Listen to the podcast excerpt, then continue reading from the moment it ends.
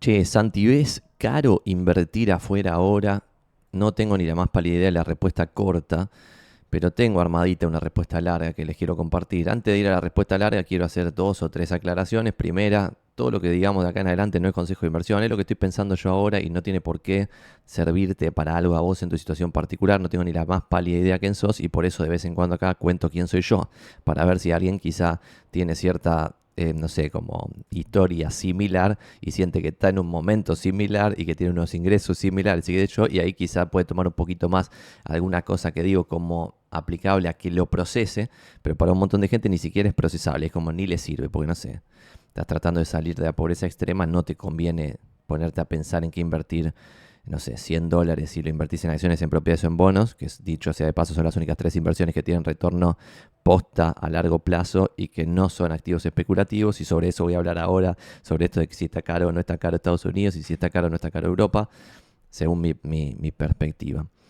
Y para eso les comparto pantalla para tiki, tiki, tiki, pantalla. Ahora sí, que lo que me parece a mí delirante, que voy a ponerle un poquito más de suma a esto para que lo leamos todos juntos, es un pequeñísimo análisis que ayer yo estaba medio sorprendido que decía, che, el price of earnings, es decir, lo que valen las empresas estadounidenses en relación a la guita que ganan, que es la única forma coherente de tasar una empresa, y ahora pues, si quieren vamos con un poco más de detalle sobre eso, ese número estaba muy, está muy alto hoy, está muy alto en Estados Unidos. En, por ejemplo, el S&P 500, que son las 500 empresas más grandes de Estados Unidos. Si alguna de estas cosas no tienen ni la más pálida idea de lo que estoy hablando, lo van googleando, tipo P sobre E, y aprenden lo que es P sobre E, y así van teniendo un poco un panorama más general de dónde están parados en el mundo de las inversiones. Dicho eso, Ayer Tito H, mañana en el Twitch de todos los miércoles hablaremos sobre lo siguiente. Datos, y sobre esto interprételo como quieran, pero son datos. El Price over Earnings del ETF, que se llama BTI, BTI Latina, que es un fondo que invierte en todas empresas estadounidenses, está en 21,8x. Esto quiere decir que uno paga 22 veces redondeando, 22 veces las ganancias del año de todas esas empresas para comprar todas esas empresas. Esto es caro, es barato, qué sé yo, Santi, bla, bla, bla. Si quieren después lo vemos. Pero el price of earnings histórico, histórico, long, long term, que justamente les quería contar ahora los libros que estoy leyendo en este momento y dejo de compartir pantalla. Que también para hacer un canal, voy a poner un poco más de para hacer un canal de YouTube del bien, tenemos que salir de la pedorrada de hay que hacer un plazo fijo, no sé qué, Entonces, para salir de esa pedorrada, a veces recomiendo libros y los dos que leí hasta ahora en el año son Suficiente de Bogle que Bogle es el fundador de Vanguard, que es la gestora de fondos más grande del mundo, y es, el, inventor Bogle de los fondos indexados, es decir, los fondos que no son activos, es decir, que no tienen un ilustre que deciden qué invertir la plata, sino que siguen a todo un índice, que ese índice puede ser el S&P 500, el Russell 2000 o lo que fuese, y el que estoy leyendo ahora, que ya estoy por terminar, este, este Probable Outcomes, que por eso saqué, eh, puse la pantalla acá, porque en Probable Outcomes tiene grafiquitos muy copados como estos, que no sé si se ve algo acá, a ver, se ve muy mal, pero estos que después se los paso si quieren, por ejemplo lo que dice es cómo se comportó el Price or Earnings Ratio todo el último siglo y más, es decir, del 1900 hasta más o menos ahora, y el average long, long, long, long term es 15.5. Así que redondeando en el cerebro, uno debiera pensar que un price or earnings normal para el mercado estadounidense es 15. ¿Está bien? Normal no es normal porque no se llega a ver el gráfico, pero lo, llegan a interpretar ahí. Ven que no está pisado en 15 ninguno de los gráficos. Ahora voy a hablar de dividend yield, que es cuánto pagan de dividendos en relación al precio que tienen esas empresas. Y guarda que eso no es tan importante. Es mucho más importante el earnings yield, que es lo que está inverso al price of earnings. ¿Por qué? Porque una empresa puede no distribuir dividendos o muchas empresas pueden no distribuir dividendos, pero sin embargo ganar mucha guita. Está bien, porque deciden reinvertir gran parte de la guita. Eso es, por ejemplo, lo que hizo Berkshire Hathaway, la mejor empresa del mundo, o la que tiene el mejor retorno en la historia de la humanidad. O, por ejemplo, eh, Monster Beverage, que todos conocen las bebidas Monster. Bueno, esa empresa tampoco distribuyó dividendos históricamente y multiplicó el capital de forma totalmente descontrolada. Y volviendo a esto de Price of Earnings, bueno, Price of Earnings, cerebro, obtenerlo así, tipo, che, ¿cuál es el promedio largo, largo, largo, largo plazo? Es 15. ¿Cuál es el dividend yield promedio largo, largo, largo, largo plazo? Es 4%. ¿Cuál es la inflación estadounidense periodo largo, largo, largo de tiempo? Y acá hay dos o tres temas más que nos trato de meter antes de ir a esto que queremos hablar hoy, pero hay muchas aclaraciones que hacer antes de ir al tema principal.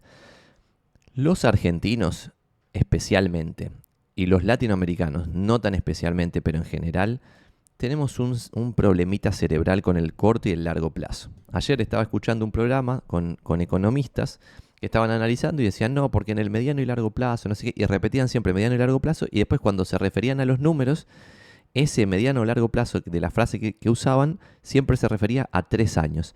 Tres años es cortísimo plazo, cortísimo plazo.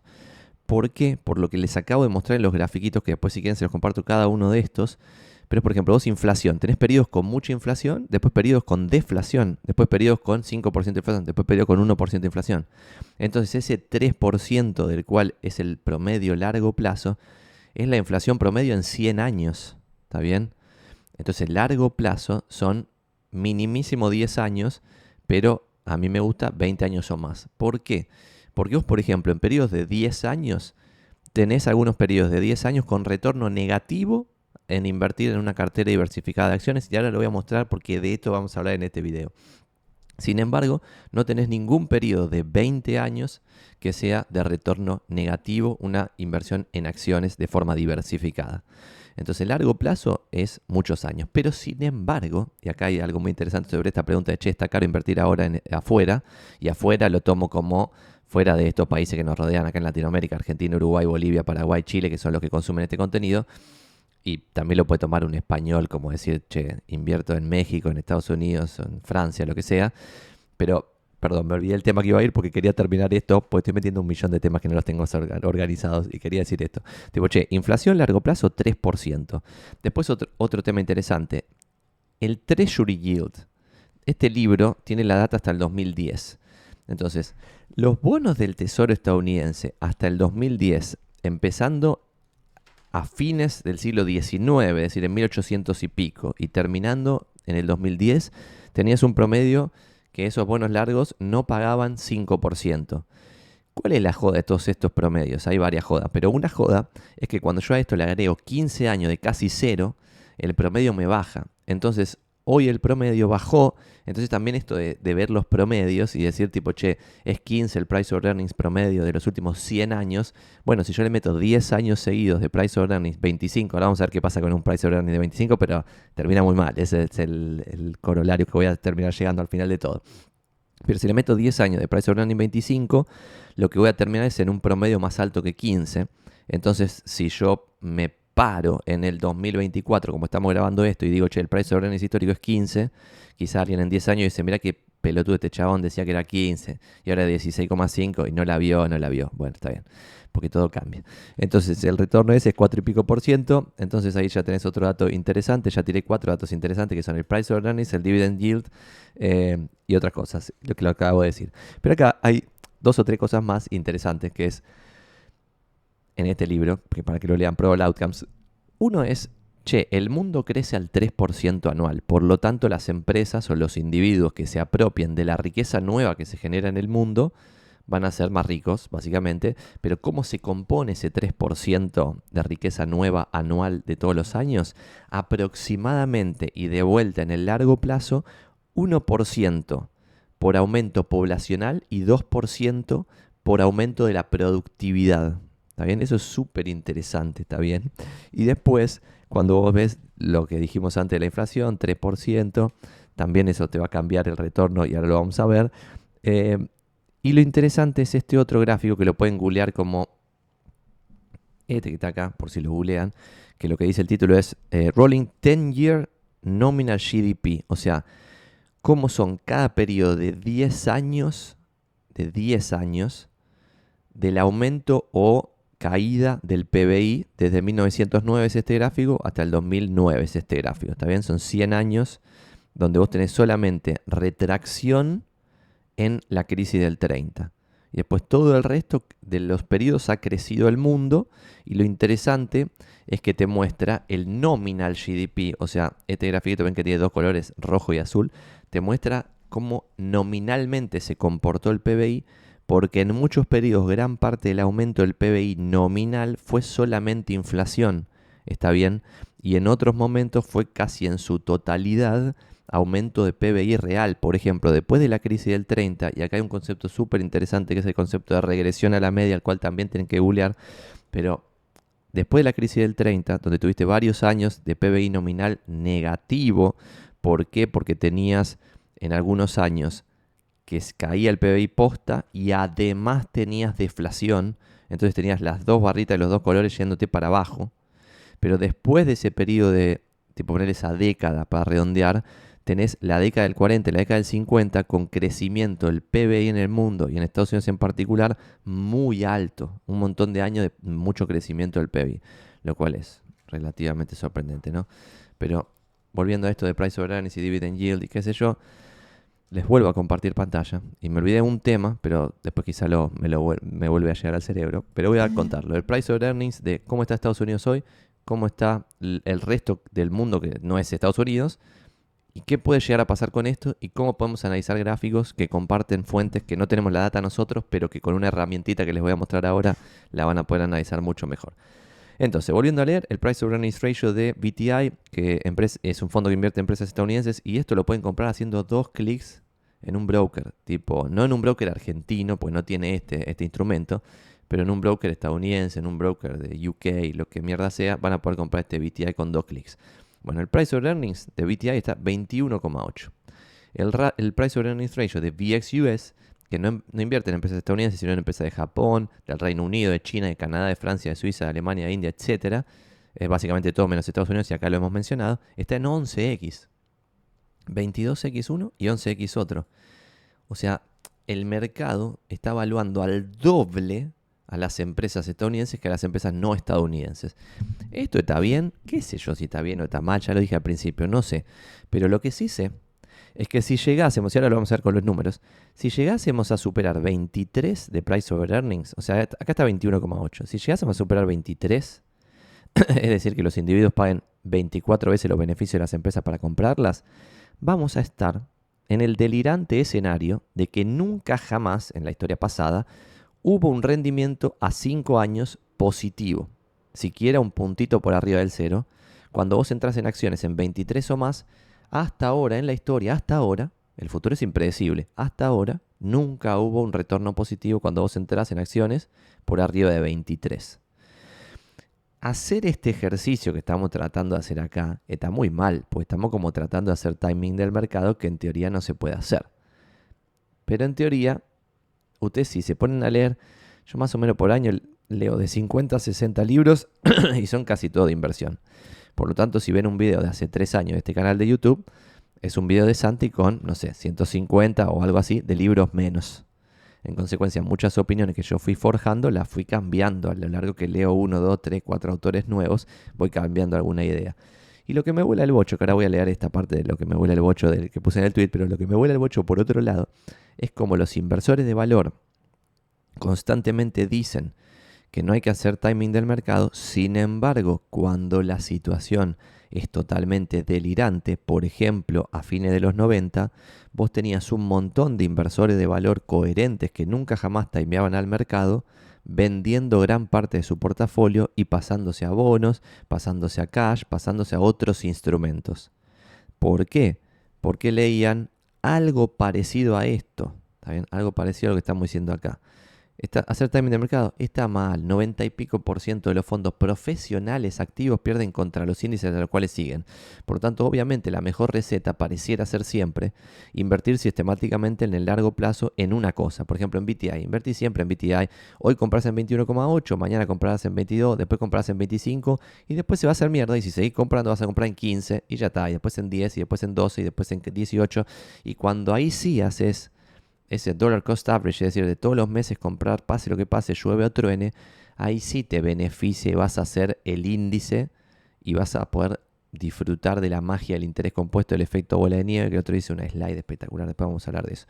Eh, ¿Está bien? Entonces, ese es el contexto primero. Es como, che, eso es un tema. Pero la pregunta esta de, che, ¿está caro invertir afuera ahora, Santi? Es, guarda, porque sí puede ser una tremenda pelotudez si vos, por ejemplo, como lo puse acá, voy a leer esto y explico lo de la tremenda pelotudez. Me vuela el bocho que haya gente hoy vendiendo propiedades en Buenos Aires para mandar la guita a una cartera diversificada de acciones yankees 100%, esperando un 10% de retorno que no van a ver. Y ahora vamos a ir un poquito más al detalle de esto, que lo puse en una imagen que va a estar acá abajo. Pero el delirio es que una persona probablemente en el 99, cuando la bolsa estaba ridículamente inflada y se podía ver por estos indicadores sin predecir el futuro, porque ¿qué pasa? En el 97 ya estaba todo delirantemente caro. Entonces un inversor de valor que lo subo ya estaban vendiendo en vez de comprando, a pesar de que históricamente apostaban al capitalismo, vendían en el 97 y cuando en el 98 subía 30% la bolsa, no me acuerdo cuánto, ahora lo vamos a ver en este informe de JP Morgan que está buenísimo, al cual siempre hacemos referencia, que se llama Guide to the Markets, en este informe vos tenés en una de estas, porque vos cuando ves esto, el S&P siempre para arriba parece una esperanza total, pero cuando ves, ahora vamos a ir a eso del precio de earnings histórico, que el, el tema de este video, cuando ves esto, el retorno anual o intra-year del S&P 500, es decir, una cartera diversificada de acciones, no una sola acción que esa empresa puede quebrar, sino una cartera de muchas empresas, lo que ves es que ese 10% que la gente pretende sacarle no existe en realidad. Y acá yo siempre digo el 10%, ¿eh? porque en periodos largos de tiempo, si vos haces ese, ese, dollar cost average al cual acabo de hacer referencia, por 30 años que laburás, por ejemplo, si vos no te interesan las inversiones, te interesa otra cosa en la vida, la medicina, por ejemplo, no tendrías que pensar ni un segundo en esto. Tendrías que tomar una única decisión de, che, todos los meses voy a ahorrar 500 dólares y lo voy a poner en BTI o en SPY o en lo que mierda sea. Voy a seguir al capitalismo yankee, pero todos los meses voy a comprar, nunca voy a vender, nunca, hasta que me jubile. Y todos los meses voy a comprar, esté al precio que esté. Cuando está caro, compro. Cuando está barato, compro. Cuando está caro, compro. Cuando está barato, compro. ¿Está bien? Y esto de caro barato parece una pelotudez esta frase de quisiera comprar caro y, quisiera comprar barato y vender caro. Pero obviamente en finanzas hay toda una escuela con la cual yo no coincido que cree que no se puede nunca decir si algo está caro o está barato. Porque, por ejemplo, ¿por qué ahora el price of earnings de la bolsa está en 22, ponele? El, en BTI, ponele, está en 22, 23, 22, 23. O 21 y pico, no me acuerdo, lo leímos recién. Está en ese número porque se supone que la ganancia de las empresas va a crecer, entonces vas a terminar en valuaciones más decentes. Si crece mucho la ganancia, vos compraste hoy, vas a terminar en valuaciones más decentes. Eso es lo que, eh, despiértense, eso es lo que siempre se cree cuando las valuaciones están muy arriba. En el 99, cuando las valuaciones llegaron a números totalmente delirantes, ahora lo vamos a ver con ejemplos, que fue en este momento de estos retornos, y esto estaba diciendo, tipo, si vos entrabas acá antes de este año, o cuando estaba pasando este año, decías, che, 34, 20, 31, no importa eso que pasó, si no importa cómo estaban valuadas en ese momento las empresas, no importa si esto sube, baja, lo que sea. Puede bajar y seguir estando caro, puede subir, seguir estando barato, pero en este caso, en, el, en este momento, en el 97, 98, vos tenías a las empresas ya cotizando a price over earnings que nunca se habían visto en la historia, ¿está bien? Entonces, en este momento vos podías decir, che, esto es una estupidez, hay que vender. Y si vendías ahí, te perdías el 98 con 27% arriba, el 99 con 20% arriba.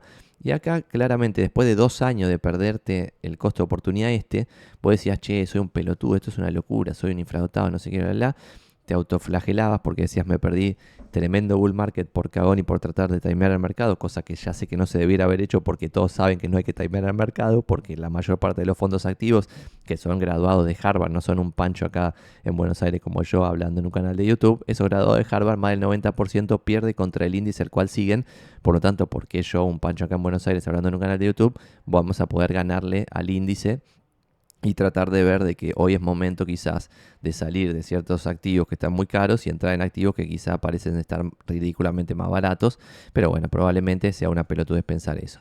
Mientras tanto estoy tratando de, mientras estoy alargando ese concepto, estoy tratando de encontrar en este libro un grafiquito muy copado que te muestra tipo cuánto, pero igual lo podemos googlear después, cuánto tenés que ganar para, para salvar una pérdida y bueno, no lo encuentro, no importa, pero la joda acá es que después de ese 99 te venía un año de 10% abajo, otro año de 13% abajo, otro año de 23% abajo, y este compuesto te hacía mierda el capital. Y acá en este año, el año intra-year, o sea, en algún momento del año ibas 34% abajo, pero 34% abajo después de un año 10% abajo y después de otro año 13% abajo, o sea que el 34% era fulminante, ¿está bien? Eh, entonces, guarda, el 10% entre comillas no existe, es solamente el retorno de largo plazo y solamente lo podríamos obtener si sistemáticamente ahorramos invirtiendo ese ahorro en el S&P 500 o en un equivalente. Volviendo a algo interesante que quería hablar en el video de hoy, de qué significa caro barato y qué significa esto del price of earnings, esta información está tipo, le voy a achicar mi carita para que podamos verla con más detalle y que les cuente cómo esto ustedes lo pueden procesar en sus casas sin eh, seguir a un youtuber, sino hacerlo ustedes solitos en sus casas. Cuando vos entras, por ejemplo, hoy, esto es al 31 de diciembre, el S&P 500. Está 19.5, pero no de Price over Earnings, de Forward Price over Earnings. ¿Está bien? Es con las estimaciones de lo que va a pasar en este futuro de corto plazo de este año. ¿Está bien? Entonces, ahí tenés un 20 más o menos. Y en ese 20 vos tenés un retorno de un año totalmente incierto, que es lo que acabo de mostrar con lo del 90 y largos, o sea, fines de los 90, un año totalmente incierto, pero el retorno a 5 años ya no es tan incierto. ¿Está bien? Y acá hay otro concepto que de vuelta sale y que también cambió una opinión, y es que los inversores de valor en general creen que el futuro es impredecible, pero creen que es más impredecible el futuro de corto plazo que el futuro de largo plazo. ¿Por qué? Porque, por ejemplo, si vos entras a la bolsa, y la bolsa, digo, a una cartera diversificada de acciones, sea el S&P 500 o otra cartera diversificada de acciones. Si en esa cartera diversificada de acciones vos entras en un price over earnings de 11 o 10 o algo así, fíjense esto, nunca hubo un retorno por debajo de, no sé, el 18% anual en los siguientes 5 años. Y esto es compuesto. ¿Está bien? Si vos haces 20% compuesto, primer año es 20, el segundo año ya es 1,20 por 1,20 y después de vuelta por 1,20 después por 1 vuelta de vuelta. Y esto es 5 años compuesto, ¿está bien? En cambio, cuando ya estás en una evaluación como la de ahora, estás en retornos que no se acercan siquiera al 10%. Y lo curioso acá es lo que yo ponía en el, en el tweet que hacía ayer polémico a propósito, es que cuando vos superas el 23 acá, superás este número del 23, ya no hay ningún periodo en la historia que entrando en 23 o más hayas tenido en los siguientes 5 años un retorno positivo siquiera. Siquiera 1%, 0,5, nada, cero. Todo está por debajo del cero. La línea del cero está todo por debajo. Sin embargo, entrando en 23, fíjense acá lo que pasa en un año. En un año hay, hay retornos acá, entrando en 22, de 40 y largo por ciento anual en el primer año. ¿Por qué? Porque justamente lo que pasa son estos delirios que en un año el futuro es ridiculísimamente impredecible. Fíjense que no hay ninguna tendencia. Y no sé, acá los amigos pusieron esta línea naranja acá, pero en el corto plazo no existe. Y el corto plazo es un año, dos años, no existe. Tres años pueden ser un delirio. De vuelta. Y volviendo a esto de que en Argentina estamos mal de la cabeza con lo que es corto o largo plazo. Y en el sentido de che, guarda, porque acá, en este momento, en el 98, en el 97, ponele, a fin del 97, estaba caro. Y ahí, obviamente, la gilada hubiera argumentado, la gilada, digo, la parte académica, que cree, no sé, en los mercados eficientes y, que todos los precios son correctos y que no tenemos egos mentales y que somos unos idiotas, bueno, y somos humanos los que terminamos diciendo estas cosas, bueno, ellos creen que no se puede saber si está caro o barato, nunca nada. O sea, no hay un caro o barato, no existe ese concepto para ellos. Para mí, en el 97, la bolsa estaba cara y se veía en el presente, no en el futuro. Sin embargo, en ese mismo momento, claramente el futuro era impredecible, de corto plazo especialmente. El futuro de largo plazo era bastante predecible. ¿Está bien? Eh, era mucho más predecible que el de corto plazo. Sin embargo, entonces yo acá en el 97, ponele, yo hubiera dicho, che, esto está caro, me voy a pasar a este otro activo que me parece que está más barato. Pimba, tiki, me paso a otro activo que me parecía que estaba más barato en ese momento. Esa acción que hubiera pasado el primer año, de acá a acá, yo me hubiera perdido 20 y pico por ciento por estar en una cartera diversificada de acciones estadounidenses de la cual hubiera habido, la hubiera salido. ¿Está bien? Entonces todo el resto de la academia que estaba del otro lado hubiera dicho, ves que sos un idiota, que no sabes eh, pricear activos. Y claramente ahora se demuestra, después de este año de 27% arriba, que sos un infradotado. Bueno, ok, todo bien, listo. Y al segundo año, con otro 20% arriba, es de vuelta 1,27 por 1,20. Es un montón. Si vos agarras una calculadora, ese es 1,27 por 1,20, te da el compuesto 52,4% arriba. ¿Está bien? Ese 52% arriba es un, un puño muy fuerte en tu maxilar que te da al, ego de pensar esto de, che, pero no, no tenía sentido esto hasta ahora, la historia me había demostrado esto, qué onda, loco, y ahí tambalea tu convicción. Y acá voy a dejar de compartir pantalla porque hay algo súper interesante de, che, Santi, está todo bien. Más del 90% de los gestores profesionales de activos pierde contra los índices a los cuales sigue. Sin embargo, alguien gana, ¿no? O sea, porque hay gente que sistemáticamente, y lo hemos mostrado en este canal, pero no, no es parte de este video, pero sistemáticamente le gana los índices contra los cuales compite.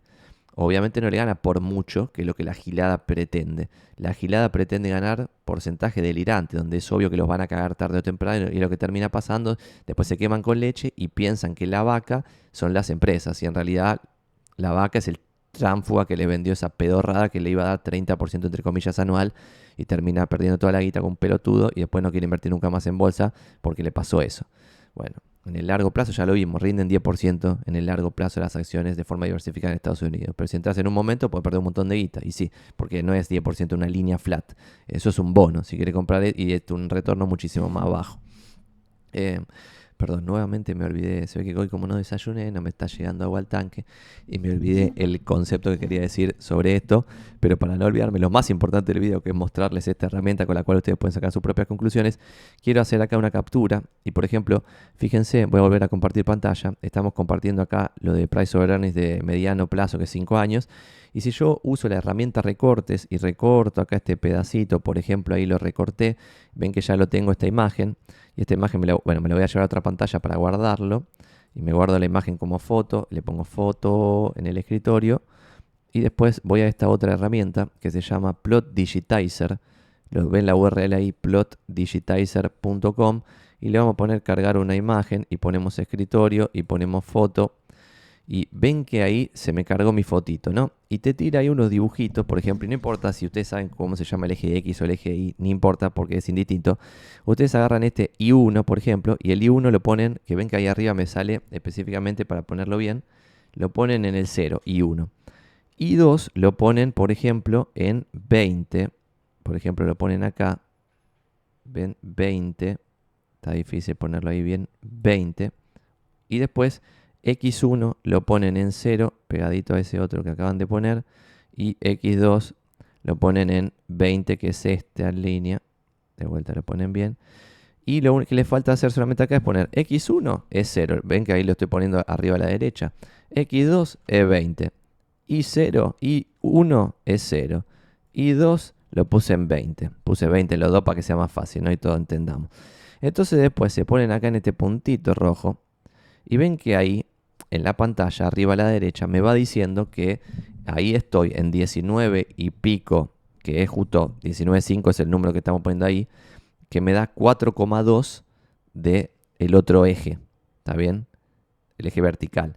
Entonces, entrando hoy, en realidad es 11,5, o sea, tendría que ser más o menos, más o menos, a ver, es un poco más, no es perfecto este, este digitizer, ¿no?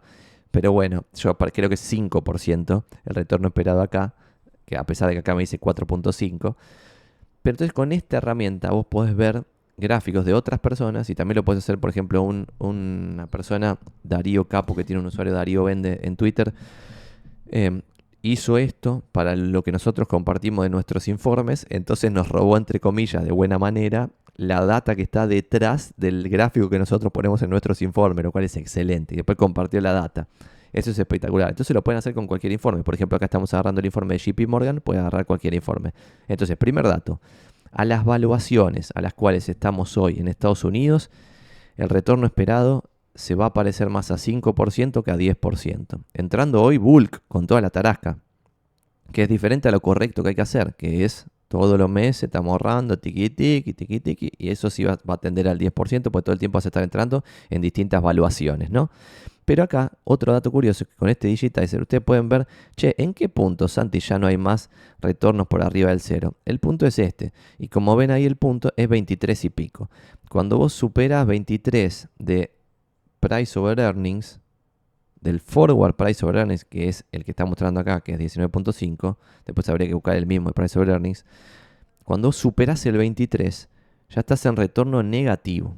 ¿Está bien? Y no hay ninguna línea, como ven. Estoy poniendo el mouse acá, lo muestro acá, tiki tiki. Después de esta línea imaginaria, vertical que estoy marcando acá, después del 23 de Price over Earnings, no hay ningún momento de la historia en que los siguientes 5 años hayan sido positivos. Obviamente, si el año siguiente vos entras en 23, podés ganar 40%. Y ahí después puedes venir en un año, en enero del 2025, y decirme, ves, Santi, vos sos un gilastro, gilastro, gilastro, yo gané 50, está todo bien, gana lo que vos quieras, está todo bien. Eh, otro argumento que es el de, ve que no puedes, no puedes saber si algo está barato caro, estúpido. Bueno, está todo bien también, ahí también está bien. Entonces lo curioso es lo siguiente, y vamos a ir a este dibujito que les comparto, que posteé en Twitter, que sale de este libro Probable Outcomes, que por eso lo puse, porque lo estaba leyendo y me pareció súper interesante, de cómo se compone el retorno de largo plazo de ese 10% al cual siempre hacemos referencia, que me parece realmente súper interesante, tipo entender cómo se compone históricamente ese 10%. Y este es un corte, y acá hay dos o tres datos de color interesantes, que dependiendo del corte, dependiendo del corte que vos hagas, estas tres barras te van a dar distintas, ¿está bien? Sin embargo, esto es como el esperable de largo, largo plazo, de un siglo. El esperable de un siglo es más o menos este, pero guarda, porque este verde es falopa. Bueno, ahí vamos.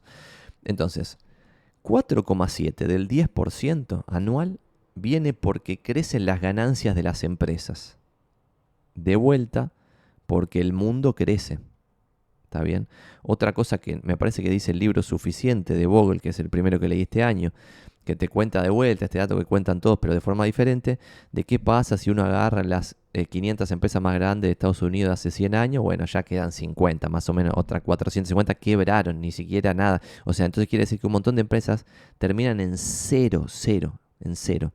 Entonces, por la magia del capitalismo, un montón de, otras empresas se quedan ese market share de las empresas que quebraron y además el mundo crece al 3% anual. Por lo tanto, la totalidad, y por eso la magia de la diversificación, es como yo hace muy, hasta hace muy pocos años estaba muy concentrado en tratar de elegir empresas, lo cual es un ejercicio muy difícil. Y todavía tengo varias empresas en particular. Tengo Berkshire Hathaway, Alibaba, Daily Journal, Seritage Growth Properties, Vine Therapeutics, tipo, y son varias de mierda, no son consejos de inversión lo que estoy dando. Esas cinco, eh, Berkshire Hathaway es espectacular. Alibaba me parece que es espectacular, pero está en un país comunista, entonces todavía no logra destrabarse. Eh, en un país capitalista, pero gobernado por el Partido Comunista. Entonces tiene de vuelta esto, las valuaciones en China son ridículamente bajas. Y yo estoy diciendo, che, esto no puede ser que se mantenga mucho más en el tiempo, pero parece ser que es así. Bueno, qué sé yo.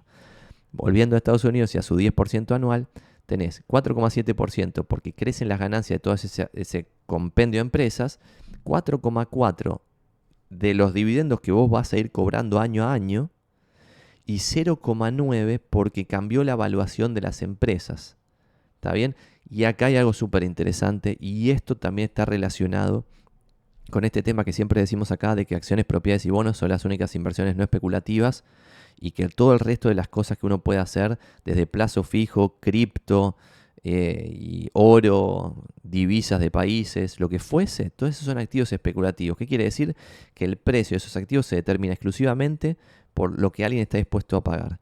En consecuencia, en esos activos, la barra verde que está acá es la totalidad del retorno, es decir, la especulación. La barra verde de esto es la parte especulativa del retorno del S&P. ¿Y qué quiere decir esto? Si el price over earnings de largo, largo plazo, un siglo, es 15, cuando vos entras por debajo de 15, como en 1926, que se ve que empieza este gráfico, y después el price of earnings, cuando vos terminás el análisis, por ejemplo en el 2009, termina por arriba del punto en el cual vos entraste, vas a tener un retorno especulativo porque aumentó el price of earning. Por ejemplo, si vos entras en un grupo de empresas, por ejemplo ahora en esto que dijimos VXUS, está 11X, un, compilado ahí de Japón, Reino Unido, China, Canadá, Francia, Suiza, y antes de seguir con eso les muestro qué tiene VXUS que no me paga Vanguard para hacerle este chivo, así que no es un chivo. Yo entro acá abajo, tiki tiki Vanguard, y veo que tiene 25% en países emergentes, 40% en Europa, 26% en el Pacífico, 7% en Norteamérica, es decir, Canadá y Canadá básicamente. Y después cuando pones markets, te da por país. Japón, Reino Unido, China, Canadá, Francia, Suiza, Alemania, India, Australia, Taiwán, Corea, Holanda, Suecia, Dinamarca, Italia, Brasil, España, Hong Kong, Arabia Saudita, Sudáfrica. Y de acá ya tiene menos del 1% invertido en estos países. Tipo, en México tiene el 0,8%. Singapur, Bélgica, Finlandia, Indonesia, Noruega, Tailandia, Malasia, Emiratos Árabes Unidos, Israel, Polonia, Qatar, Turquía, Austria, Chile, 0,2, este fondo invierte en Chile, Grecia, Irlanda, Kuwait, Nueva Zelanda, Filipinas, Portugal y, Hungría. Como ven acá, Argentina no existe, no existe para el mundo, que ya también lo hemos, lo hemos mencionado, ¿no? Pero no existimos para el mundo, estamos como fuera de órbita del planeta, ¿no? Pero este VXUS tiene 11x de Price over Earning, que ustedes pueden hacer acá, Price over Earning, ponen acá, y acá te da Price over Earning Ratio de VXUS es 11x, del benchmark 11x también. ¿Está bien? En consecuencia, si esto, si esta inversión en esto pasa a 22x, ustedes van a duplicar la guita, inclusive si las empresas no ganan, no ganan nada más y todo se mantiene igual. Entonces van a tener un montón de ganancias solo porque se duplicó la evaluación a la cual los inversores están dispuestos a comprar este activo. Eso es especulativo. Y esa es la barra verde. ¿Está bien? En consecuencia, y acá entra como esto le, se le talla la cabeza a la persona, tiki tiki. Es como si vos entras en un price over earning muy alto, esta barra verde va a restarle a las otras dos barras, no va a sumarle.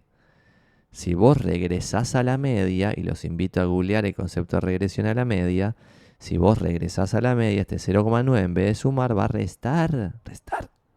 ¿Está bien? Y por otro lado, si vos entras en un price over earnings muy alto, el dividend yield que vas a disfrutar no va a ser 4,4%, que es el promedio de 1926 al 2009. Si ahora googleamos, y lo podemos hacer juntos, dividend yield now of S&P 500, así viene a la cabeza la googleada, nos dice que el último valor, atentos, es 1,4%, ¿no? Entonces, el long term average dice acá, que anda a saber qué es ese long term, es 1,84%, average growth rate, ¿cuánto va creciendo esos dividendos? 8,01. 1,4 es el número que figura acá, ¿no? Hay que ver si esto está bien o no, bla, bla, bla. Ponele 2% en vez de 4 y algo, que es el de largo, largo, largo plazo, de más de 100 años. Entonces ya este 10% ya va cambiando. En, acá en vez de 4 y algo tenés 2 y algo, Acá en vez de 0,9 tenés menos 1. ¿Está bien? Entonces después te queda earnings growth, es decir, cuánto van a crecer las ganancias de las empresas. Que ahí de vuelta, si yo veo acá que dice average growth rate 8% de los dividendos, tendríamos que googlear después cuánto crecen ahora las ganancias. Y lo lógico sería que las ganancias estén creciendo más y ese sea el argumento por el cual los inversores están comprando evaluaciones más caras. Y esa es la razón por la cual hay toda una escuela de pensamiento que piensa que no tiene sentido lo que estamos eh, debatiendo ahora. ¿Está bien? Entonces, pero lo interesante acá es cómo se compone el 10% de ese retorno de largo, largo, largo plazo. Si vos pensás en esa guita para que vayan a la universidad tus pibes, es a 20 años, recién nacieron 20 años. Si es para que le quede a tu familia cuando vos te mueras, quizás es a 40 años. Entonces, si es a 40 años, muy probablemente te toque una crisis del 30, un 2008 o algo así en el medio. Y eso también lo pueden googlear, tipo Maximum Drawdowns, Drawdowns of History, eh, S&P o algo así. A ver qué me sale. Si me sale algún grafiquito copado podemos mostrarlo juntos. Voy a imágenes. A ver si tenemos algún resumen acá que guachín. A ver este. Percentage of. Este me gusta. Es un buen grafiquito. Ah, pero está desde el 2009. Lo cual también está bueno igual ver que en un periodo normalito tenés un montón de momentos. O sea, este igual es una desgracia, pero un montón de momentos que va bajando. Hay que ver si estoy tratando de buscar acá algo que me diga los drawdowns, sino intra-year o por año y toda la falopa esa, sino los máximos drawdowns de la historia. Pero no lo estoy encontrando todos como por año. A ver, este, este puede ser drawdowns de más del 15. Tenés de septiembre del 20 al septiembre del 2022, 25 meses de, la desgracia, 44% abajo. Crisis del 2008, 50,9% abajo. Y esto empieza en 1950. O sea, estas bajas fulminantes que ven acá en pantalla no incluyen la crisis del 30. Cuando vos incluís la crisis del 30, estás mucho peor. Em, pero igual me parece interesante esto que del 50 al 2022 de vuelta, si vos estás haciendo una inversión a 40 años, porque es para tu jubilación o algo así, tenés que esperar algo así. O sea, en muchos momentos vas a perder mucha plata. Entonces, lo más importante va a ser cuidarse de la pérdida y no tanto maximizar la ganancia. Pero lo chistoso final es que cuando vos te cuidas de la pérdida, estás maximizando la ganancia por cuidarte de la pérdida. Eh, la joda es que toda la gilada está pensando siempre en maximizar la ganancia sin cuidarse de la pérdida. Entonces, al no cuidarse de la pérdida, les agarra, por ejemplo, esta crisis del 2008, que una cartera diversificada de acciones sin apalancamiento, sin delirios, invirtiendo en las 500 empresas más grandes de Estados Unidos, algo civilizado, cayó 51%. Imagínense, el que estaba apalancado 2 a 1 perdió la totalidad de su plata. El que tenía 20% de palanca, una cosita humilde, algo así que yo tenía 100 lucas verde y pidió 20 y metió 120. Bueno, las 120 bajaron más de 60.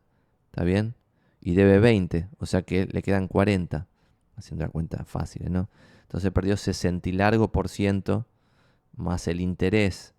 Te vas a casi 70% de pérdida por una pequeñísima palanquita. Em, ¿Está bien?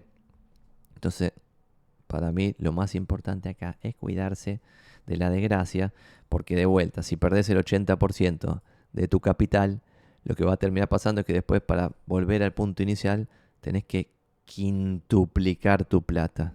Y eso no va a pasar, excepto que vuelvas a asumir un riesgo delirante y ahí vas a terminar totalmente culo al norte. Y lo que bien dicen los mejores inversores de la historia del no yo, es que lo más importante en inversión es cuidarse del cero. ¿Qué quiere decir cuidarse del cero? Cuidarse de acercarse al cero. Y si vos llegás al cero, o sea, si en un momento por estar con apalancamiento o timbiando en cosas que, no, que son 100% especulativas que pueden terminar mal, porque si este gráfico que estoy mostrando acá fuese todo línea verde, puede valer cualquier precio, porque es totalmente especulativo.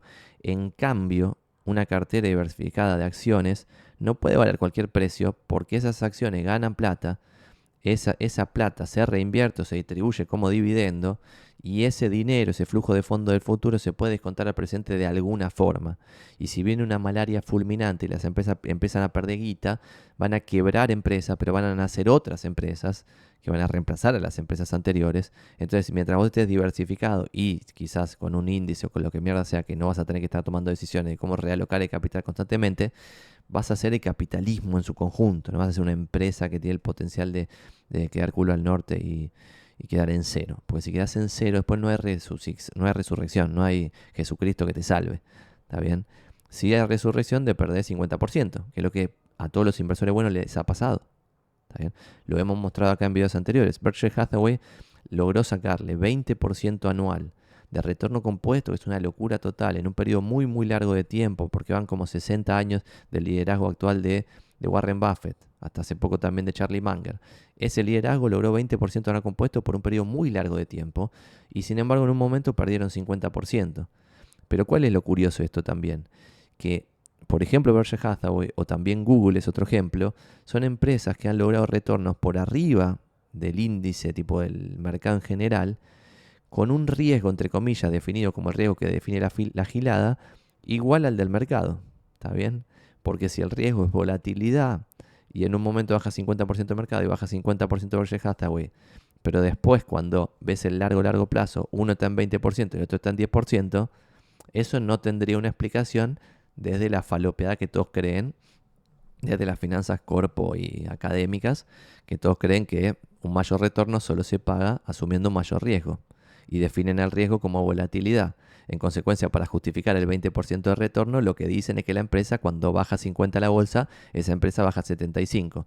Y esa volatilidad extra se paga con un retorno extra. ¿Está bien? Entonces, eso es como muy discutible, me parece a mí. Muy, muy, muy, muy discutible. ¿Está bien? Em, entonces, esto es Price Earnings, Dividend Yield, Earning Yield. Fíjense lo que quieren hacer ustedes con su plata. Yo hoy veo que VXUS en 11X, qué sé yo, y BTI 22X, qué sé yo. Hagan lo que quieran. Lo que sí me huele al bocho es que alguien venda una propiedad en Buenos Aires en el mínimo histórico para llevar la guita a un lugar donde está muy cerca del máximo histórico. Del máximo histórico en valuaciones, ¿no? ¿Está bien? Y esto lo pueden ver lo que fue pasando en los 90 y cómo ese delirio fue cada vez más grande. O sea que este delirio puede continuar dos años, un año, dos años. Tiki tiki, dale. Eh, y de vuelta, inflación de largo plazo 3%, crecimiento del mundo 3%. y ven acá. Dividend yield 4,4%, earnings growth 4,7% y el price of earning depende del punto de inicio, el punto de fin, cómo te va a dar, es muy diferente. Todos los números dependen del punto de inicio, el punto de fin, pero bueno. Así que está caro invertir afuera. No tengo ni más para idea. Fíjate vos, a ver si coincidís en esto de que se puede saber cuándo algo está caro o barato o te parece que no. Si llegaron hasta acá, 55% de los que consumen estos videos no están suscritos, así que por favor like y suscribirse.